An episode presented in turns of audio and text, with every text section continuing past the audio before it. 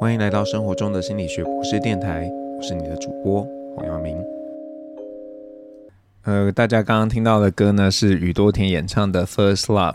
那我想，如果你最近呢有在追剧，有看了《初恋》，对这首歌一定印象特别的深刻。那我们来聊聊这个剧。那我必须诚实的告诉大家，我一开始在看这个《初恋》的时候啊，看了第一集就没有特别强烈的欲望想要继续把它看完。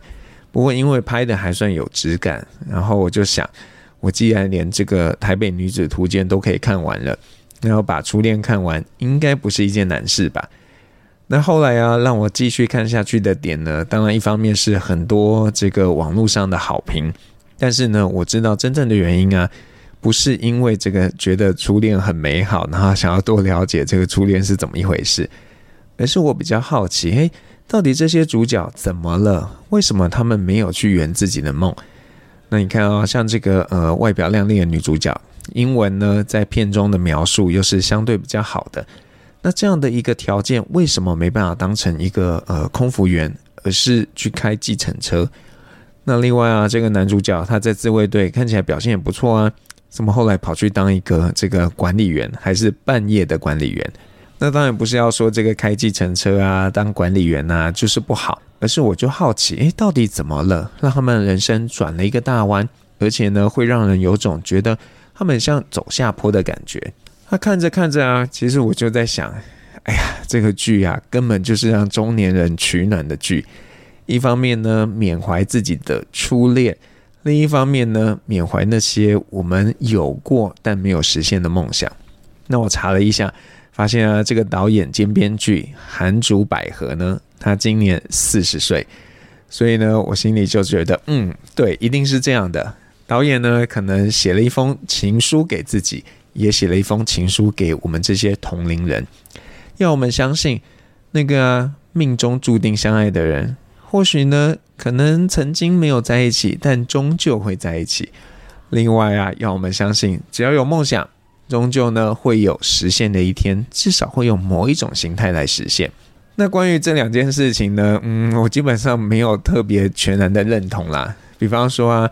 初恋或许是很美好啦，但是那种第一眼就爱上你，而且呢一直不变的爱，恐怕呢真的只有在戏剧中才会出现。或许也是有可能，但几率并不高。那除非你是这个 Jennifer Lopez 和这个 Ben Affleck，那居然可以在分手后的二十年终于结婚了，而且这过程当中啊，两个人还各自都有过婚姻，也都有过小孩呢。那我们来聊另一件事，就是圆梦。我觉得圆梦这件事啊，也不是说你只要够坚持就一定会实现的，因为假设呢，你的梦想是很伟大的，那就算你很努力，也很坚持，不代表你终究会成功。原因很简单，因为啊，能够成就这个伟大梦想的人本来就很少啊。除了努力之外呢，更多可能是一些我们不可控的因素，或者你要说是运气，也是很合理的。就像在这些球类比赛当中啊，有所谓的这个幸运球嘛，lucky ball。那严格来说啦，这个 lucky ball 啊，只是对其中一个人是幸运的，因为呢，球刚好过往到了另一边。那对那个另一边的人来说就很倒霉啊，因为他根本没预期这个球会过网嘛，他就没有跑去要准备接这个球，然后因此就失分了。那如果你今天呢，因为幸运球而获胜，这个也不用觉得很可耻，但是你要提醒自己，这个不是因为你的努力，所以你成有这样的一个成就，这是一个运气。那虽然呢，我不是很认同这个初恋当中啊。有情人终于终于这个在一起啊，然后也圆梦的剧情。但我其实蛮喜欢这个剧中女主角呢，她给她孩子的建议。她说啊，你不需要尊重别人的期望而活，你有权坚持自己的选择，就算那是错误，就算会失败，在你的人生中也总会有些意义。那我觉得呢，这个讲得真的非常好啊，因为每个人啊，本来就是要为自己的选择负责。而且要提醒自己，就算呢我们没有得到自己想要的，这也不代表说我们就什么都没有获得。在我们没有如愿的时候，我们很容易会觉得失落，这是很正常的。但是除了感到失落之外啊，我建议大家可以好好检视一下，你就会发现呢，自己其实啊在过程中是有所获得的。就像我常常会提醒自己啊，哎呀，虽然没有大红大紫成一个网红啊或什么的，但是呢，在过程中我知道自己是有收获的，并不是说这个努力啊都付诸流水。比方说啊，这个学生啊、朋友啊，或者是网友们的回馈，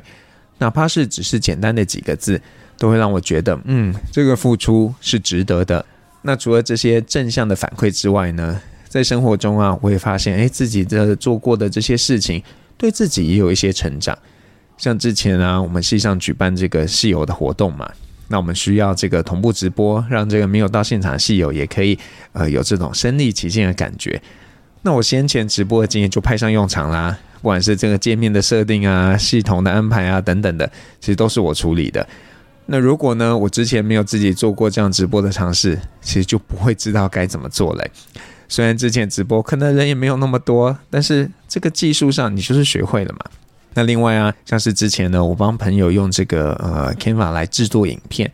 那我在过程中也学了一些小小的技巧，所以呢，像现在啊，我就可以很轻松的把这个简报的素材变成影片，或者是变成网站，这也是我自己有点得意的。那我想告诉大家就是说啊，那个我们没有得到自己想要的，真的不代表说我们什么都没有得到。如果呢，你可以早一点看透这件事情，转换心情，你就有机会去发现自己的获得，而且还有可能呢，会因为这些获得而这个进一步得到什么样的好处。那这里啊，我们要让大家听一首歌，这首歌呢是周兴哲演唱的《想知道你在想什么》。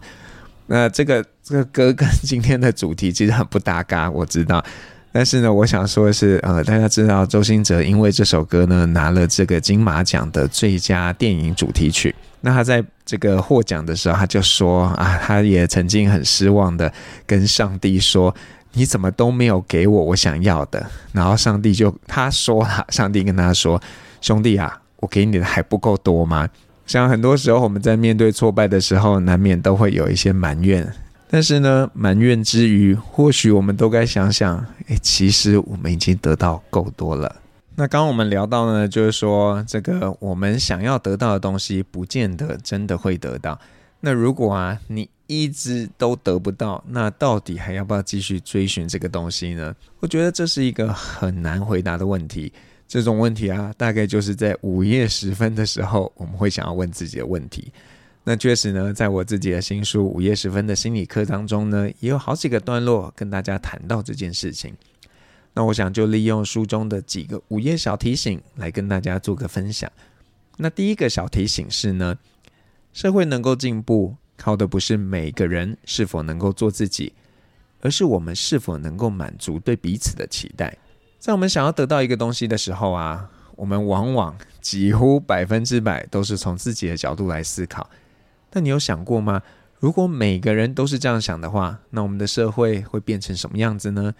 就像现在啊，你问年轻人他们想要干嘛？很多人说啊，我想当网红，我想当电竞选手，我想要开一间咖啡店。那这些职业呢，都很好。但是你想，如果每一个人都想要以此为生，那么这个社会啊，就会出状况了。所以或许你该问问自己：如果呢，我今天没有办法圆梦，那我是不是要务实一点呢？至少啊，不能很任性的一直当一个被抚养的人，或者说所谓的啃老族嘛。那你要能够做到自给自足，再去谈圆梦啊。那不少人啊，就是没有这样想啊，他就怀着这个自己的春秋大梦，觉得呢，哎呀，我就是缺一个运气，我就快要成功了，但终究不成气候，一直需要仰赖别人的一个辅助。那就像呢，在这个初恋当中，他们这个女主角啊。他因为车祸之后的一些种种，那自己没有办法如愿成为空服员，甚至呢连出国的机会都没有。但是啊，他想办法靠自己的能力来维生，不论呢是在工厂工作，或是去开计程车。那虽然我在看剧的过程呢、也会觉得啊，该不会他的人生就这样了吧？但你从一些细节中可以发现，他不是用这样一个很负面的态度来看待他自己的工作或他的生活。他其实很认真的在去扮演好每一个角色，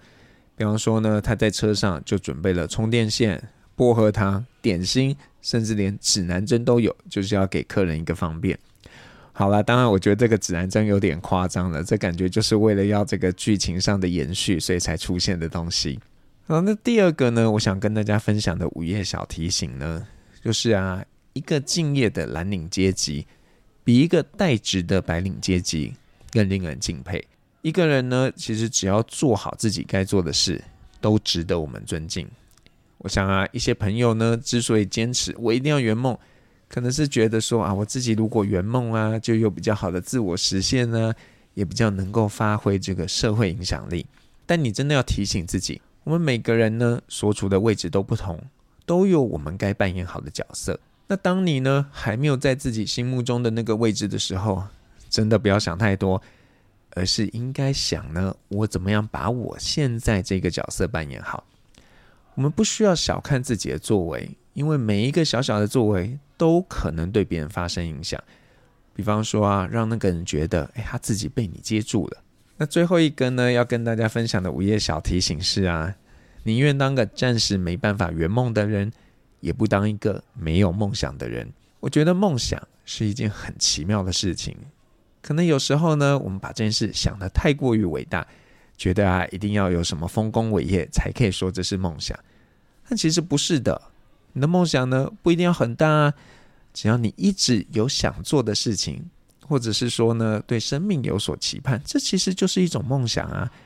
当你有这样的期盼的时候，你才会有动机想要去做一些事。那我觉得呢，这个东西，这件事情是很重要的。或许有的时候，我们可能需要转换一下自己的梦想。或是甚至暂时要放下自己的梦想，这都没有关系的。你千万不要因为啊自己很像不能圆梦，然后就觉得很泄气，不愿意继续认真的生活。你可以取巧啊，帮自己设定一个比较容易实现的小梦想，然后帮自己建立一些自信心，这些啊都是不错的做法。那听了这三个午夜小提醒呢，综合来说啦，我觉得我的建议很像是要大家不要太执着，要务实。自己讲着讲着都有一点不好意思，那这或许反映了啊，我其实很像是一个相对比较保守的人，所以会给大家这样的建议。但是呢，我我真的要一再强调，那些啊，我们想要成为的人，可能呢是在社会当中很少数的案例。那如果呢，你把这个自己希望成为这样的人当做是你的梦想，那真的是苦了自己，也对社会没有帮助。我们每个人最该做的事情啊，其实是找到自己的位置，并且啊，扮演好那个角色。那在过去半年多的时间呢，呃，我除了这个 podcast 之外，还要录制一个 podcast，叫做呃，念了心理学。然后呢，那目的啊，就是希望让这些对心理学有兴趣的人，对自己的未来可以多一些想象。那在呃这个邀请嘉宾的时候啊，我常常会遇到一状况。那嘉宾就会自我怀疑说：“呃，老师啊，我我又没什么成就，不要找我啦。”那我常常都要提醒这些嘉宾，每个人呢都有自己的一番功夫。或许啊，我们觉得很平凡，但是呢，在别人看来，可能一点都不平凡哎。更何况我要做的，不是要帮大家画一个很远大梦想哎，我是希望呢，给大家这些比较务实的想象。我觉得啊，我们真的要练习停止把这个名人当做自己的模范，而是要找一些自己身边的平凡人来当做自己的模范。这样子啊，我们可能更有勇气去面对生活的挑战。但是我最后还是要提醒大家，大家真的不要轻忽这些我们觉得看似平凡的人。如果你试着要去模仿他们，做到他们一样的境界，你就会发现这个啊，一点都不简单了。那最后，如果你是 KKBOX 用户啊，你会听到我要点给你的一首歌。这首歌我很像在别集或者在另一个 podcast 也点播过了，就是陈珊妮演唱的《成为厉害的普通人》。就是倒倒也不是说一定要厉害了，但是我觉得我们不用给自己太大的压力，觉得自己一定要怎么样非常有成就。嗯、若你可以好好的过自己的生活，然后扮演好自己。在这个社会中所该扮演的角色，你都该为自己庆贺。生活中的心理学博士电台，我们下次再见。